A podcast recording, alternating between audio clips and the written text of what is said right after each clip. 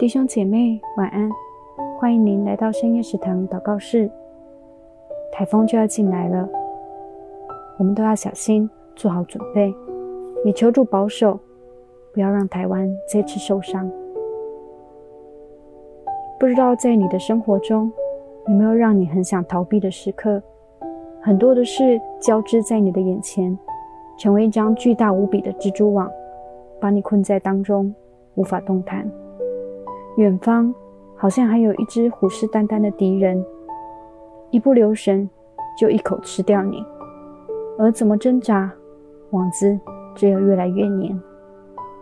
跟你分享一个小故事：爱迪生曾在火车上当报童，有一次不小心在行李车撒了一些酸剂，还引发了火，差点把火车给烧掉了，因此他被开除。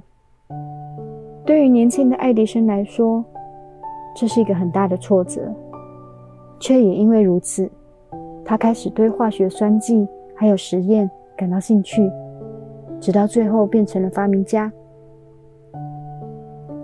危机是危险和机会两个词组成的，每一次的危机都有两个选择。如果你选择停留在危险中，给了敌人机会。那就只等着被吞吃。但我们可以选择机会，一个让自己成长茁壮。从前风闻主的同在，现在能亲身体会神祝福的机会。每个无法继续的时候，是另一个开始的机会。没有苦难，哪有危机？有了挫折，才能重生。我们一起来祷告。爱我的主耶稣，生活中很多的事情交织在一起，好像一张无比巨大的蜘蛛网，将我困在其中。越是这种时刻，我都会想，干脆就算了，但又不甘心成为猎物，被吞吃殆尽。求主加添力量，让我有选择成长茁壮的机会，陪伴我在等待中不失盼望，虽流泪。仍有信心，心里难过却有依靠，有委屈仍然心平安。谢谢主，祷告奉靠主耶稣的名求，阿门。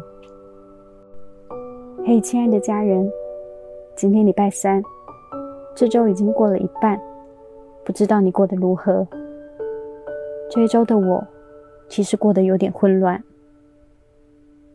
每天读圣经。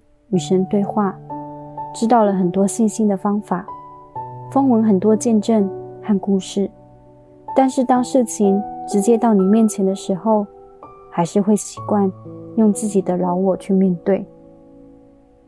我们一起加油，成长茁壮本来就是需要练习的。感谢我们有一位不离不弃的神，在我们软弱的时候，永远陪在我们的身边。也谢谢你们陪着我一起成长，谢谢你们的奉献支持，陪伴论坛，一起面对时代的改变，不断的创新，继续向前。邀请你继续奉献支持我们，让我们可以喂养更多的人。